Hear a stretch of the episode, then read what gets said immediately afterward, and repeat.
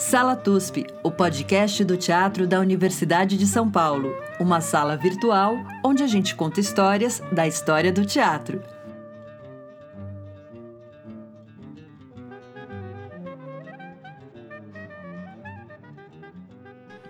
Olá, ouvintes do Sala TUSP. Esta é nossa sala virtual onde a gente conta histórias das teatralidades brasileiras eu sou Maria Tendlau, estou em São Paulo. Chico Pérez. Onde você está, Chico Pérez? Ah, onde eu estou? Na cidade Sanduíche. Bauru! Quem não ouviu Bauru? Quem não leu os noticiários? Estamos com a pandemia, lockdown, provavelmente chegando ao seu ápice nesses próximos dias, mas tudo bem, a cidade é maravilhosa. Se existir cidade daqui a pouco, né? Mas estamos aqui na nossa pandemia, e trabalhando, tentando manter a sanidade. E hoje vamos falar com uma pessoa maravilhosa, para pelo menos trazer um pouco de alegria nesses dias estranhos, que é muito cara para nós, o idealizador do TUSP, como o TUSP é hoje. E estamos muito felizes aqui de recebê-lo. A gente estava, antes de começar o programa, é, fazendo tricô da importância que essa pessoa tem para nossas vidas, mesmo, mesmo, mesmo, mesmo. É, hoje a gente está com o queridíssimo Celso Frateschi, de São Paulo também. Oi, Celso. Oi, Maria. Oi, Chico. Oi, turma toda aí do TUSP. Saudades, bons tempos. Acho que a gente inventou coisas legais aí juntos. Muito bom. Delícia total. Delícia total. Saudades também. A gente tem, tem a sorte de trabalhar no TUSP, caros ouvintes, porque a gente tem experiências muito bacanas com diferentes diretores mas é, tem gente que deixa realmente saudades e o Celso é um desses. Por quê? Por quê? Eu vou, vou apresentar ele. É o seguinte, o Celso ele é um mestre, porque ele, é, além de ser um dos melhores atores que eu conheço, é uma pessoa que pensa o teatro e pensa a política cultural ao mesmo tempo, pensa na pedagogia do teatro também, e isso faz dele um artista, no meu entender, completo e essencial para o teatro brasileiro. Então vamos lá, eu vou apresentar. O Celso ele estreou no Teatro de Arena em São Paulo em 1970, profissionalmente, né? Porque eu sei que fazia teatro amador antes é, com o Teatro Jornal, na primeira edição, no Teatro Jornal do Augusto Poal. Ele trabalhou com os principais diretores do teatro brasileiro, como Fernando Peixoto, Zé Renato, Elias Andreato, Márcio Aurélio, Henrique Dias, Zé Posse Neto, Daniela Thomas, Roberto Lage, Rubens Rucci e Gabriel Vilela. Foi premiado nos espetáculos Os Imigrantes, de Celso Palateschi, em 1977, Prêmio Mambembe de Melhor Projeto, Eras, de Rainer Miller, em 1978, que lhe rende o prêmio Shell de melhor ator, do Amor de Dante por Beatriz de Dante Alighieri, com adaptação de Elias Andreato, e que, com esse espetáculo, ganhou o prêmio Apetesco de melhor ator em 1996. Mas na área da administração pública também o Celso já foi secretário de Educação, Cultura e Esportes do município de Santo André, em dois períodos, de 89 a 92, de 97 a 98. Foi secretário da Cultura do município de São Paulo no período de 2003 a 2004, presidente da Funarte é, de 2006 a 2008, secretário da Cultura de São Bernardo em 2009 e diretor do TUSP, além de ser professor de interpretação na IAD de 1980 a 2015. Atualmente, ele trabalha para si mesmo como diretor do Ágora Teatro em São Paulo. É isso? Acrescenta algo? Não, tá bom, né? Tá bom. Ele vai tá rasgar tá uma seda, mas a pessoa tem uma carreira vasta. É, é verdade, né? bastante coisa. coisa boa. E hoje a gente vai falar sobre o começo, aqui, pelo menos nesse, nesse currículo. A gente vai falar é, mais um, vamos fazer mais um dos programas sobre Boal, porque nós já fizemos programas sobre Boal e com certeza faremos outros, porque o Boal também é um artista polivalente e essencial na constituição da história do teatro brasileiro. Celso, você começou a fazer o Teatro Jornal, você participou da primeira edição. É, isso. era lá no, lá no Arena, né? Me diz, como é que surgiu o Areninha e quem que era, quem que integrava o Areninha? O, o Areninha existia antes da gente lá, né? Foi uma, uma era o, o Luiz Carlos Arutin que uh, montou um mini teatro. Você imagina, né? Onde é o saguão do, de cima lá do, do Teatro de Arena. Eram arquibancadas, então a gente chegava a botar 70, 80 pessoas de uma maneira completamente inconsequente lá em cima, mas punha, né? Ah, o grupo que começou a trabalhar teatro jornal, na verdade, se conhece num curso que a Cecília Tumimboal, na época só a Cecília Tumim, uh, ministrava, junto com a queridíssima e saudosa professora que é a Helene Guariba, que foi a Helene Guariba. Né?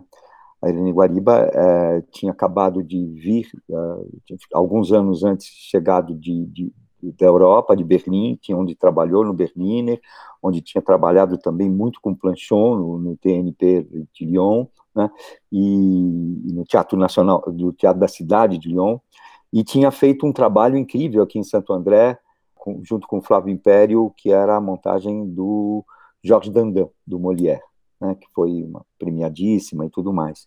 Depois Eleni, como todo mundo sabe, foi, foi sequestrada e morta, né, dada como desaparecida, e só se assumiu a morte dela mais recentemente, durante o processo da Comissão da Verdade.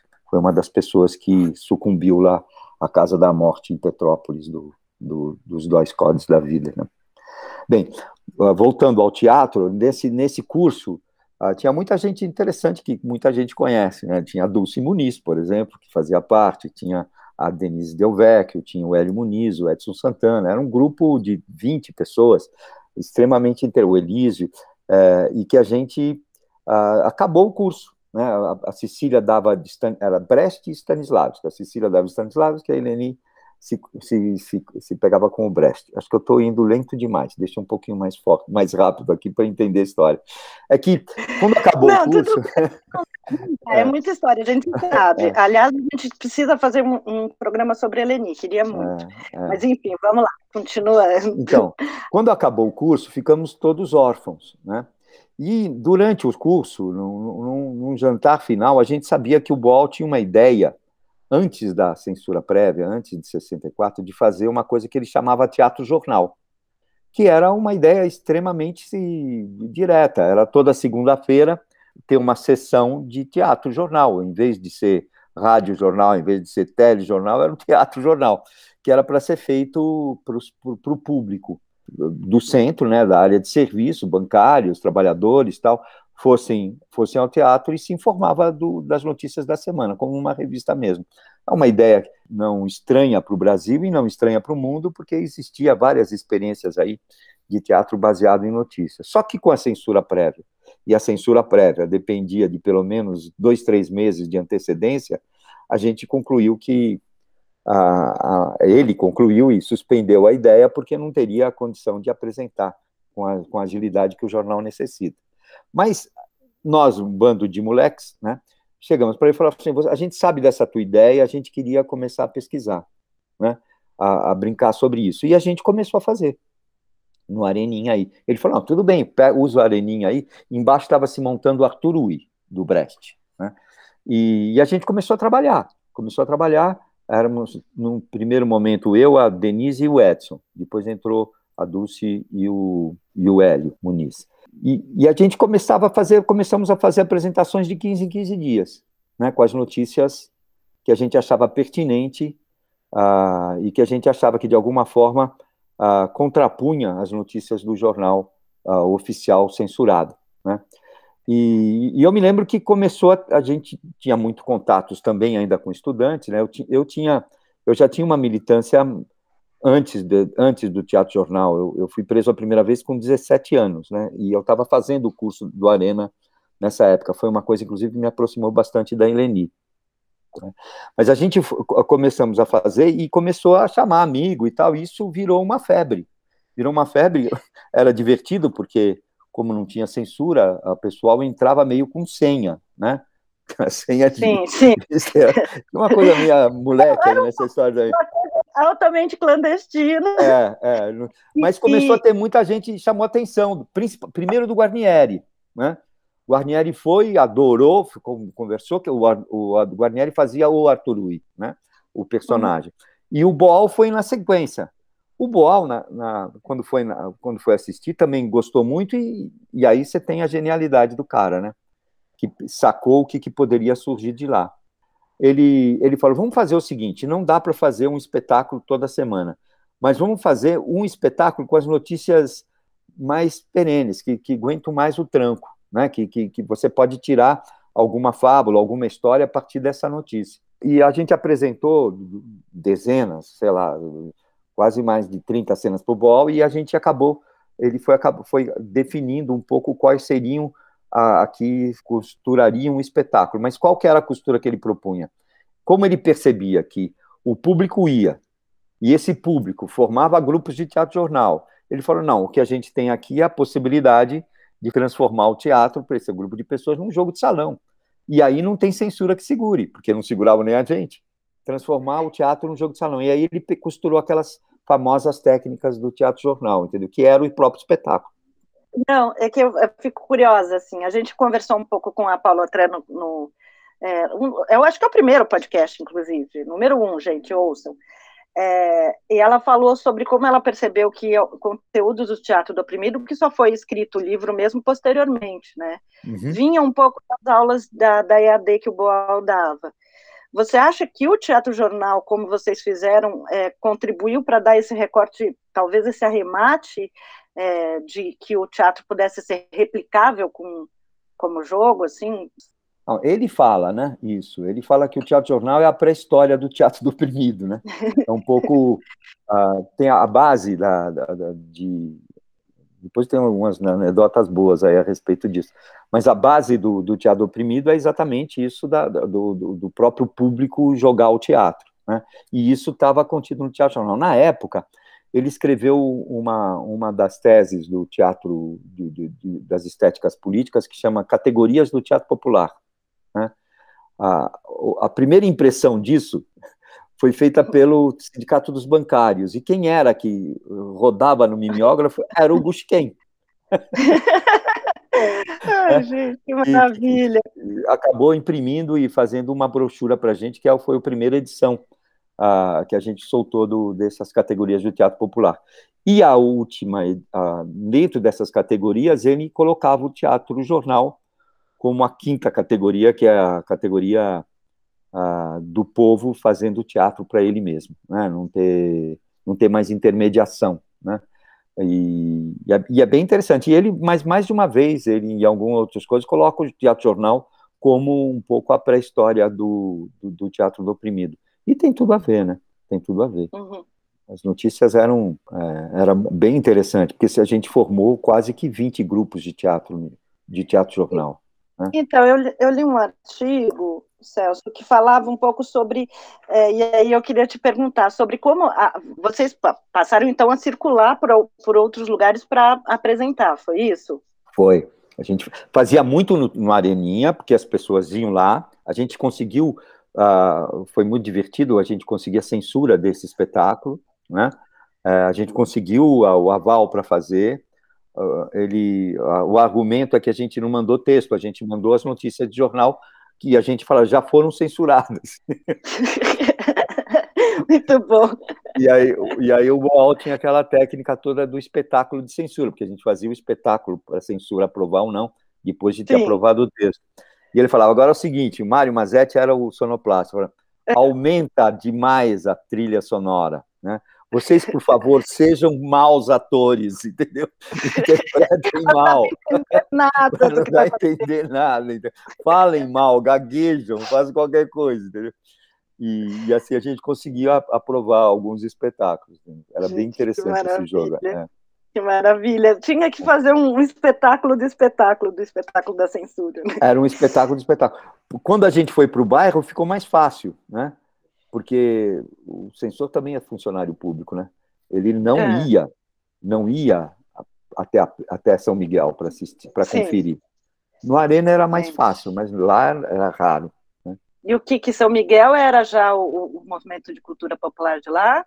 Ou não? Não, era o, o, o era o, era o núcleo independente, é o Teatro Núcleo, né, que ficou Sim. lá na Avenida São Miguel. A gente participou do Movimento Popular de Arte de São Miguel, mas a gente já estava lá, inclusive, há alguns Sim. anos. Né? A gente está lá, tá. a gente ficou lá de 75 a 80, mais ou menos. Né? Gente, que maravilha.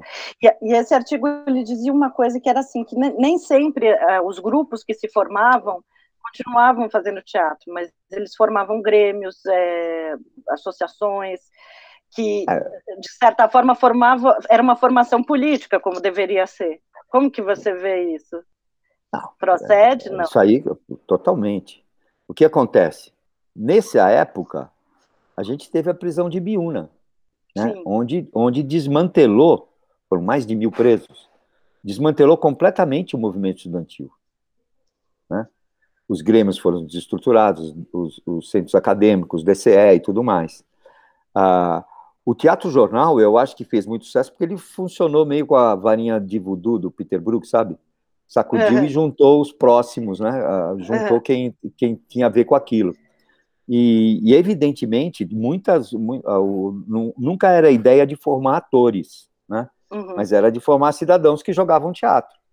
Então você uhum. tem as pessoas faziam numa, num primeiro mês o, a, o seu teatro jornal, no segundo mês já estavam uh, agilizando e juntando gente para refazer o centro acadêmico, para refazer o DCE, uh, o Grêmio e tudo mais, ou o movimento de bairro, né, as igrejas, tal, já começou começou a coisa a funcionar por aí, entendeu?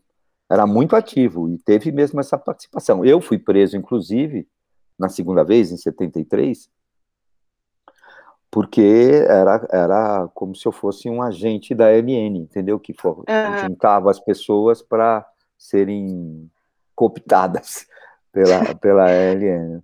E não, e, não, não, procede isso, coisa não é meio assim. Mas, evidentemente, sim. a gente juntava a gente, né? E o Bol, não. Bom, aí o Bol já estava... já estava fora, né? Estava é. fora, tá. É, o Bol foi preso... É, a gente tinha acabado de fazer a temporada aqui em São Paulo, tínhamos feito uma temporada em Buenos Aires, com ele ainda, né, com o Teatro Jornal. Uhum. A gente estava se preparando para ir para Nancy quando ele foi preso, né, em fevereiro. Uhum. E a gente foi, acho que em abril, para para o festival. É, para o festival. Você ficou quanto tempo preso, Celso? Acho que eu nunca te perguntei isso. Não, foi, foram, eu tive, de alguma forma, fui bastante preservado aí, né? Quer dizer, a tortura uhum. era muito mais no nível psicológico. Primeiro, eu era menor de idade, né? De qualquer Quantos forma, anos era uma 17? Na 17, primeira vez? 17. Mas, e na segunda também, ou não? Não, na segunda eu tinha 21, 22. Hum. É, 21. 21. Muito menino, né? É. Era uma outra época, né? Sim, sim. outra coisa. Hoje a gente vê a molecada de novo, de novo ativa, de novo pensando, né? Isso é uma é um, um pouco uma esperança. Né? Você vê isso, Celso, de, de, com, com a força que tinha? Bom, a gente a, a, gente não tinha tanta força assim, né? É... Só porque a gente está conversando aqui, isso é. é meu bairro. Nossa, meu bairro, revolução vai acontecer amanhã. Não, não, não, não tinha essa, essa, essa, Infelizmente, né? Quer dizer, foi um, inclusive uma, um, um erro bastante forte de análise de correção, de correlação de forças, né? Sim, é, sim mas tinha um movimento, tinha uma, uma, um espírito né, que, que, que, que, dominava o mundo, né, não só o Brasil, que era extremamente interessante, né, uh, de, de, de, rompimento de, de, de, amarras muito fortes, né, da, da, da sexualidade, de, de tudo, então isso, isso explodia, né, como hoje a gente estava começando a explodir de novo nas lutas identitárias, né, nas lutas uh, que, que a gente tem enfrentado aqui, que eu acho que era estava tá no tava no momento de, de crescimento, né, antes dessa uhum. dessa coisa que está acontecendo agora dessa, dessa dessa coisa tão violenta que a gente está sofrendo, né, pela pandemia e pelo vírus, né. A gente juntava, era era muito vi, vibrante, entendeu? Sim. Mas não era não era o conjunto do país, né? O conjunto do país sim, também sim. começou a se interessar e a ficar mais satisfeito como agora, né, com o chamado milagre econômico, né, com coisas assim, a classe média tinha essa pouca essa essa atitude também, né? Você como brechtiano, você é um brechtiano, né, Celso? Sem dúvida nenhuma, é uma uma influência define Cadê ele? Tá aqui. Ah, ele estava atrás. O cara está atrás dele, tem um quadro e ela tem uma foto linda, bebê lá atrás.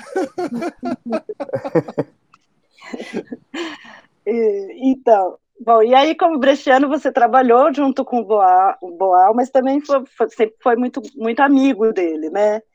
Eu queria entender como que você avalia a obra do Boal a partir da obra do Brecht? Eles têm uma atitude crítica e, e revolucionária perante o mundo, os dois. Né? Do ponto de vista técnico, tem uma variação aí do Boal, né? O Boal chega não brechtiano, ele chega stanislavskiano radical, né? Porque tinha tido uhum. a experiência lá nos Estados Unidos, né? E ele vem, usa essa, eu acho que ela, ele vai se construindo essa visão a, crítica, revolucionária, desse realismo crítico a partir da sua própria experiência, é o que eu sinto, né? Mais uhum. do que o, sobre o estudo do Brecht, né? Depois eu acho que ele se debruça bem mais, entende pra caramba disso, mas ele, ele me parece que tem uma identidade, um, tem uma certa diferença, né? Ele se dizia marxista-leninista apostólico cubano, né? Como definição ideológica, né? E, e, na verdade ele tinha essa, essa questão da militância política também muito forte. O Brecht tinha uma militância estética, né? Sim, Mas sim. É, e tentava de alguma forma, tentava não, conseguia traduzir né, o, o materialismo dialético para a estética, né? O Boal queria, uh, pra, e para isso, mudar a sociedade. A função do teatro era essa. O Boal, ele vai por aí também, mas eh, nas, ele, ele não tem muito pudor de utilizar, por exemplo, a empatia como fator principal, né? No Coringa ele uhum. fala muito isso, né? Ele fala o personagem, uh, o personagem protagonista é necessário que ele crie empatia com a plateia, né? e a gente critica com os outros, né? Mas não o personagem principal. Né? Uhum. E, o, e o, o, o, o Boal me parece que sempre colocou essa questão social uh, ampla, né? Uh, de uma maneira bastante clara. E, e, e, alguns personagens ele consegue, eu acho que ele vai fundo nisso também, mas não era, às, às vezes não, às vezes era a, a busca do, do personagem idealizado né, coisa que o Brecht rejeita em qualquer uhum. circunstância. Né? Uhum. Bolívar, por exemplo, que é uma peça censurada, né, também, uh, também vai por um outro lado, né? não é não necessariamente crítico à atitude, da, ao comportamento daquela determinada personagem. Né? É, coisa que eu acho que o Brecht não abre mão da questão da dialética estar tá presente e impregnado no, no, conjunto inteiro da obra. Ele é sempre considerado mais brechtiano, né? Eu não sei se, se na época, né? Na época, inclusive, quem montava mais Brecht não era tanto ele, era o, era o Zé, né? Tinha uma. E o Zé ia um pouco mais por montava mais as peças do Brecht. O Arthur Ui também é uma alegoria, né? Uma, é uma, uma fábula alegórica do, do, do, do nazismo, né? O, o, Galileu não. O Galileu você está pegando a atitude da personagem Sim. e não é só a história que está passando, mas é também o, o comportamento dele frente a essa história, né? Dentro dessa história, né? É porque é que eu ouvi uma frase falando, eu, eu já ouvi o Boal dizendo, ó, tipo fake news, tá? eu já ouvi o Boal dizendo que ele deu um passo além do Brecht. Mas não, e, aí eu fiquei pensando, mas de fato é, existe um, uma irmandade no sentido de desse tipo de trabalho pensado para ser coletivizado, pensado dentro para interferir na, nas, nas formas de produção e diferenciar aí a figura do, do, do artista como, na verdade, o protagonismo de todos.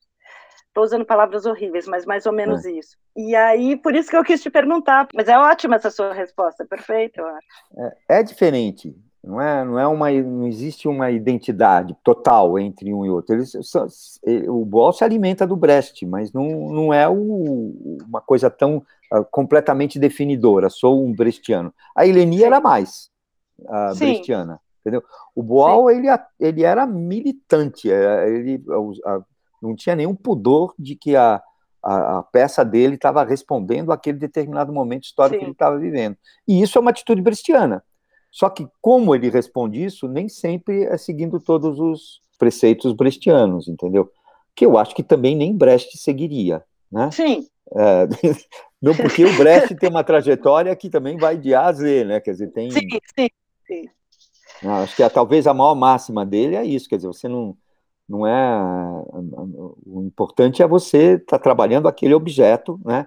Criticamente, Sim. dialeticamente, e não uh, colocar uma teoria em cima daquele, de qualquer objeto que você estiver trabalhando, né? Do ponto de vista de pensar a dialética como Brecht pensava, te parece que comunica mais com, com o alemão e que para o brasileiro talvez só um Boal fosse, fosse, um Boal fosse mais adequado para essa reflexão ou não? Que pergunta horrível, né? É. ah, eu não, não, Primeiro, não entendo muito da Alemanha, mas é, o, o Brecht funciona muito aqui, né? E, e o Boal funciona muito aqui, né? Não, não tem a menor dúvida disso. É que são, eu acho que são caminhos é, que estão do mesmo lado, mas são diferentes. Né? O Boal tem uma formação popular, né? Eu acho que se pegar o, a, as peças dele, tem uma comunicação, uma comunicabilidade fantástica, né? Uhum. Ah, o, o, o Brecht tem essa comunicação, mas elabora filosoficamente. Tem sentido, eu costumo citar um pequeno texto do, do, do Terror e Miséria, que é a, o, aquele que os dois vizinhos estão vendo levar o, o vizinho embora, né? Uhum. Falando não tem nada a ver com isso. Tá? A, a, complexidade daquela cena de uma página, né? É uma coisa maluca. Eu adoro trabalhar quando dou curso aqui no Agro essa cena, porque é maravilhoso as possibilidades que aquilo que aquilo fornece como discussão, como jeito de interpretar, como tudo. Ah. Né? O, o, o Boal é brasileiro no sentido de que ele é divertido, né? É, é, é prazeroso, né? É, a Revolução na América do Sul é uma delícia, é uma brincadeira, né? E extremamente séria, extremamente sim, sim. Contundente na sua crítica, entendeu? O Zumbi, eu, o Zumbi foi o primeiro espetáculo que eu vi na vida, eu tinha 12 anos, né? Ah, eu tive a sorte de quatro anos depois estar tá no elenco, entendeu? Logo depois estar tá no elenco. Mas é, é, era um espetáculo que eu fui assistir e era uma coisa cachapante de bonito, né? De, de uhum. alegre, de divertido, de crítico, de saboroso mesmo, né? De completamente uh, generoso nas suas propostas, nas suas interpretações, né? Me lembro agora, quer dizer, como se tivesse visto ontem, o Guarnieri fazendo o Lima Duarte, entendeu? É, é muito bom, né? Muito bom. Estando do mesmo lado, ele vai por um caminho um pouco diferente, entendeu? Não acho que dá para juntar os dois. Para mim, o Boal nunca falou isso. Né? Ele, ele falava das diferenças, uh, colocava com, com, todo respeito teórico e admiração, mas nunca colocou como, não, eu fui além, não é isso, entendeu? tá vendo? Eu sabia é. que eu tinha que contar isso para dirimir as dúvidas. Para mim, nunca falou. Celso, sabe qual foi o primeiro espetáculo adulto que eu assisti na vida? Eu já te contei hum. isso, mas já que você falou do seu primeiro espetáculo adulto, foi você fazendo o Hamlet do Márcio Aurélio. Opa, adorava. Foi demais. Comecei adorava. bem. Eu queria voltar a uma, um, um, aspecto do Teatro Jornal, que é o seguinte: vocês faziam a, a eleição das notícias através da mídia, mas elas já eram filtradas pela censura, né? Então vocês tinham que fazer o quê? Um trabalho de releitura das entrelinhas, porque fazer o teatro jornal só com as notícias que a censura permitia deixava muita coisa de fora, né? Ou vocês também tinham uma questão de ir atrás das notícias que não eram publicadas? Como é que funcionava isso? Todas as notícias eram publicadas. Tinha algumas coisas divertidas, né? Tipo, tinha um, uma das técnicas era o horóscopo. Se divertia muito fazendo esse horóscopo, né? Não tinha nada a ver com aproveitando todas as matérias que a gente estava lá, né? A, a maior parte das notícias era um ponto de partida para a ficção. Não, não, era um teatro documentário, mas documental, talvez, não sei como chamar isso. É, mas era a partir da, da notícia você revelava uma determinada realidade e não simplesmente o fato. Por exemplo, que a gente vivia sobre esse terror da, da, da, dos grupos paramilitares do governo, né, sequestrando e matando gente. Né. Isso a gente não podia falar. Mas a gente pegou uma notícia que era de uma mulher que tinha roubado uma peruca na Praça da República. E aí a gente fez as improvisações dessa mulher na delegacia. E através dessa, dessa, dessa relação entre a mulher e as policiais daquela determinada delegacia, a gente acabava revelando a tortura, acabava revelando um estado de coisa que não estava lá. Essa, essa era uma técnica que o Boll chamava de improvisação, mas que funcionava muito, né? era muito performática, era violenta. Né? Eu lembro que na, na França, num bairro popular, onde a gente fez para imigrantes portugueses, né, para exilados portugueses, é, eles ficaram muito bravos comigo, porque achavam que eu batia muito na Denise, né? a Denise fazia a mulher que roubava peruca, né? É, mas não era verdade, a gente fazia direitinho a coisa.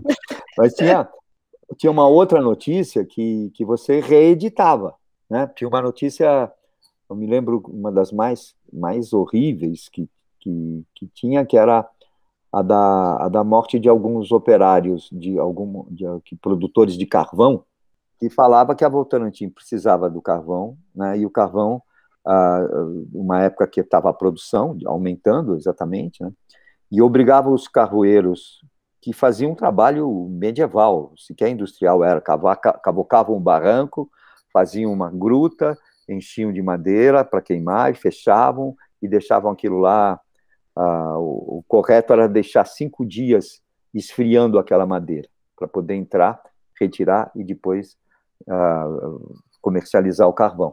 Eles começaram a entrar com quatro dias, com três dias, até dois dias, quando uma pessoa morreu com sangue coagulado. Então a gente era, era uma notícia dada de um determinado jeito que a gente refazia a mesma notícia reeditando, né? Porque a, a edição talvez as posições dos jornais são travestidas muitas vezes pela edição, né? Pela, pela colocação dele. Às vezes uma notícia de pé de página ganhava a manchete e a manchete ganhava o pé de página, né?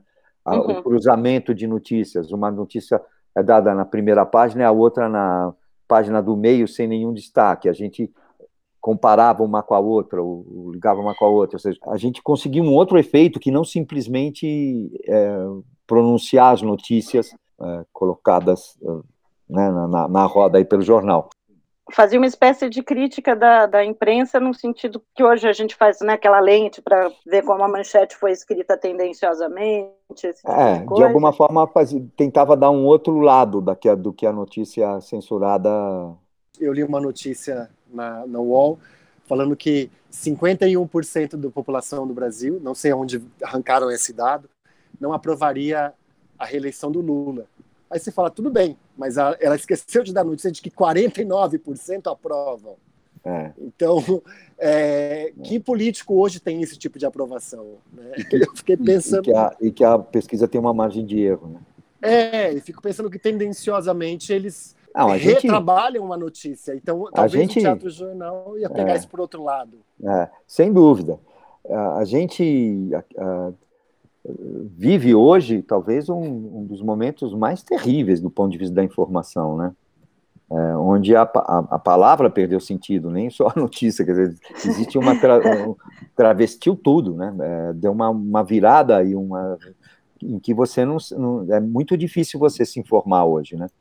Porque tem muito interesse, quer dizer, hoje que o que a gente viu nesses últimos anos aí foi uma, uma imprensa de classe cada vez mais clara, né, a sua posição, como ainda a gente vê, né? É, não é possível, por exemplo, a gente é inconcebível o que a gente está vivendo, né? Não, não, não, é por nada, é inconcebível. Não, não dá para acreditar. Nenhuma pessoa em sã consciência acredita que o Brasil pode, possa estar tá vivendo o que está vivendo. Né? E, e, isso tem grande importância a, a, a, forma como a comunicação circula. Né? É.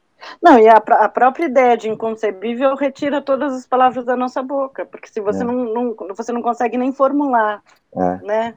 E aí é uma coisa, talvez uma técnica nazista e fascista, né? Que é exatamente isso, é deixar que o, o meu personagem, o grande inquisidor, coloca de uma forma muito clara. Nós fundamentamos os teus ensinamentos e alicerçamos no mistério e na autoridade, é. né? É, é preciso ignorância e força para manter as coisas do jeito que está. E é um pouco isso o que a, a direita tem feito aqui no país. Né? Então, Bem... aproveita e fala do, do, do que o Ágora está fazendo agora. Tá, o, o Ágora está fazendo muita coisa, por incrível que pareça. Né? A gente está uhum. com, com essa coisa do, do, do, teatro virtual, que tem tomado bastante gente, bastante tempo e gente, tá, de alguma forma a gente está se envolvendo. Né? A, a gente está em cartaz com o, com o Grande Inquisidor, sextas e sábados, daí nós vamos, uh, durante a semana nós vamos começar a fazer o Horácio, né, em algum, algum, outros dias, vamos entrar com o Diana, né, que também está tá, tá sendo trabalhado. Estamos fazendo uma que está num projeto da Marlene Salgado e da Luá Guimarães, que é sobre Dostoiévski, uhum. que eu vou fazer o, um, o sonho do Raskolnikov, que ele tem no primeiro livro, do, do Crime e Castigo, que é muito bonito. Uhum. Estamos ensaiando também a, o, uma peça que a gente começou a ensaiar. Pensou em fazer, porque eu ia fazer 50 anos de carreira, né? É. 70, 50 mas não conseguimos fazer o ano passado, vamos continuar fazendo, que é o, o Canto do Cisne do Tcheco, uma adaptação da gente ah. aqui. Né? Fora isso, a gente está fazendo os debates, né, conversas, né, uh, e, e, preparamos um projeto que estamos tentando fomento aqui com o Grupo do Água, que é exatamente também calcado de alguma forma no Teatro Jornal, né, como estrutura de pesquisa, porque o Teatro Jornal não parou na primeira edição, né? A gente teve uhum. o Doce América Latinoamérica, depois teve a epidemia de 1918, ironicamente, agora falando nisso, né? Que foi um espetáculo bastante marcante para a gente. E, e, e Volta e Meia fazia apresentações de teatro jornal aqui no próprio Água. A, a ideia é trabalhar sobre a questão da verdade, exatamente isso que a gente estava conversando, do ponto de vista ético, filosófico, teatral e tudo mais. Né? E a ideia é, a partir de, de fatos históricos e de notícias, a tentar cercar essa realidade ou vislumbrar essa realidade aí de uma forma mais ampla. Tem bastante coisa, bastante coisa né, que a gente está conseguindo manter aqui no Água. A gente teve a ajuda fundamental da Lei Aldir Blanc, senão a gente já estaria fechado, são mais, mais de um ano fechado que a gente está, né?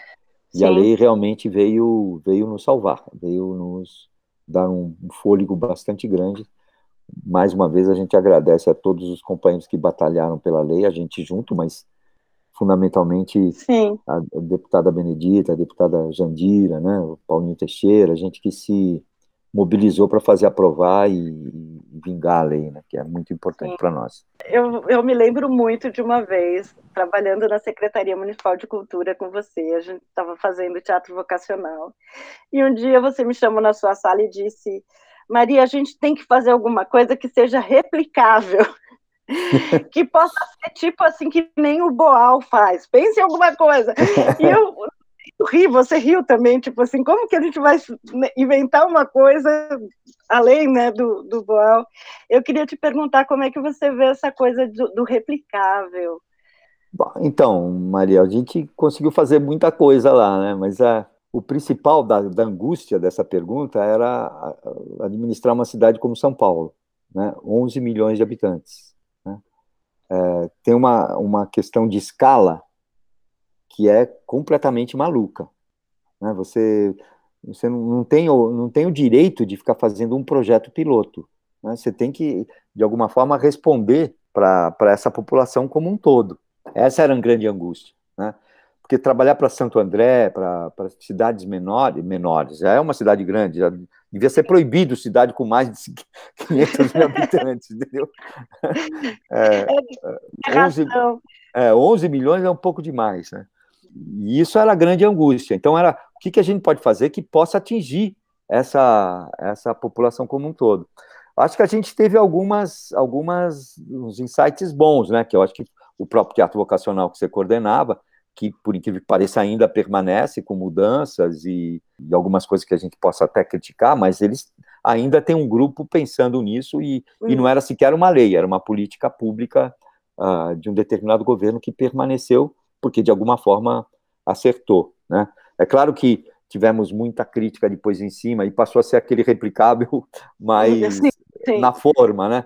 que era exatamente o contrário, é como você faz, como você pode fazer uma coisa ampla que atinja uma grande parte da população e que não seja uma forma, porque não vai atingir ninguém se for uma forma, porque as pessoas são indivíduos, porque as pessoas têm sonhos, porque as pessoas são diferentes umas das outras e a arte deveria servir exatamente para botar isso para fora, para se afirmar isso, e não formatar né, uma determinada coisa. E isso foi, acho que isso foi uma boa, depois que acho que foi ampliado muito quando a gente replicou os céus, né? Uhum, sim. que eram, era, mas era uma coisa que é aí de massa, que atingia uh, muita coisa, e só foi possível porque a gente também se juntou à educação, se juntou ao esporte, e, e que depois também foi destruído pelos governos posteriores, né? Sim. Hoje eu penso de uma forma dentro do meu limite, que é eu, artista no Ágora, dentro dessa situação não só da pandemia, mas o, o que é, no, no, sentido que é mais grave, o que permite que a pandemia seja essa catástrofe aqui no Brasil, num país governado do jeito que está, que é um, um, país fascista, que é um governado por um genocida uh, e com força, com um genocida que responde ainda os interesses do grande capital. Então não vai sair de lá enquanto o grande capital estiver sossegado. Quando começar a ameaçar né, o mundo inteiro, que parece que está começando, talvez tenha alguma alteração. É, mas o que segura é isso. Né? Então, a nossa função como artista, nos nossos pequenos espaços, nas nossas produções, me parece que é um pouco seguir o conselho do Rainer Miller, criar ilhas de desordem no mar da ordem capitalista, entendeu? E, e, e ao pouco ir criando pontes entre essas ilhas aí, que eu acho que a gente logo, logo começa a criar, entendeu? Acho que se preparar para uma mudança, não dá para ter a ilusão de que vamos achar a bolinha de cristal ou a mágica que vai mudar, né? Se não for embasado, não vai ser legal, né? Na, nas angústias da sociedade. Obrigada, querido. Eu queria ouvir isso, porque você tem um olhar que sempre é amplo e aí nos dá, nos dá ânimo. Nós já passamos por muita coisa ruim. Né? Nós vamos resistir isso. Eu estou com firme propósito de não morrer de Covid. Não, Celso. Resistir, né? Não é? faça isso, por favor, não faça isso. É, e eu acho que a gente vai resistir e vai, essa coisa vai mudar. Porque um dos livros que eu lia quando eu era moleque dizia que é o seguinte: vai fazendo a tua parte. Né? E não era nem sufista, era marxista mesmo. Faz o teu pequeno aqui, entendeu? Porque isso, isso é um movimento geral da sociedade. E não, não, não pense que é só você que está indignado, não pense que é só você que está ah, precisando uma, fazer as outras coisas. E, e, e, a gente aguentou vinte e tantos anos aí de ditadura e, e, vamos aguentar é, talvez esses mais dois anos aí, mas nós vamos, vamos, vamos para as cabeças, temos que preparar uma mudança aí, né? E, e a vida é isso mesmo, né? É essa, essa briga. Tem uma, uma anedota do Teatro Jornal que era que foi fantástico, uma, era um grupo da acho que da geologia ou da misturado, medicina, geologia e tudo mais. E a gente ia fazer um espetáculo na medicina, né? E aí veio ordem de não deixar a gente fazer. Bom, a gente falou, não, nós vamos fazer. E aonde que nós vamos fazer que não vai vir ninguém? Bom, o espetáculo foi feito na sala de anatomia, né? com todos os cadáveres imersos em formol. Né? É, a medicina da onde? Da USP? Da USP, da USP, né? aqui, aqui na, na doutora Arnaldo. E, e o espetáculo foi feito, né? Ah, e, e, e, eu vou te dizer, eu encontro com essa turma ainda hoje nas manifestações, entendeu? Então, estão, estão todos aí ativos, que mudam e, e, e tem uma sensação, uma, uma, uma formação humana, né, que eu acho que é muito difícil voltar atrás. Né? A gente pode sofrer para caramba e sofre com essa situação, mas voltar atrás não, né? Não, não. É, é a gente é a gente é gente, né? E vamos em frente. É, a gente às vezes esquece que o vírus da revolução é um vírus potente também. É, não é só eles que são potentes, não. A, a ideia principal deles é, é, parecer que são impotentes, não é isso? A, a psicologia e a, o magnetismo do tirano é ninguém pode comigo. Né? Mas sim. pode. sim, sim. Aqui veio a, a, a tradução do Arturui era a irresistível ascensão de Arturui. E o Boal brigou, brigou e colocou a resistível ascensão de Arthur Esse é o Boal, entendeu? Muito bom, muito bom. Querido, lindo, vamos conversar mais vezes, porque são muitas histórias. Muito é, para você. Mas me despeço, Chico, você quer se despedir? Não, queria dizer que foi Programa muito divertido. Foi muito bom ver você, Celso, de novo. Lembrar que você é o patrono do TUSP atual, né? O modo como a gente trabalha hoje está solidificado e fundado nas ideias que você teve com a Maria Thaís, depois veio o Ferdinando, o Sérgio. E a gente está aí também é, contaminados com esse vírus da revolução e a gente segue firmes aí no nosso trabalho dentro do TUSP. Obrigado por ter implantado isso em nós. Vamos que vamos. Prazerzão gente, falar com vocês. Delícia, delícia. Olha, gente, é, fiquem no, nas suas ilhas de desordem, mas fiquem em desordem, porque daqui a pouco vão ter pontes para toda essa gente.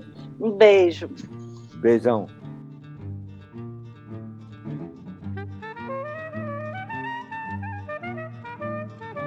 Esse foi o Sala TUSP. Sala TUSP, o podcast do Teatro da Universidade de São Paulo.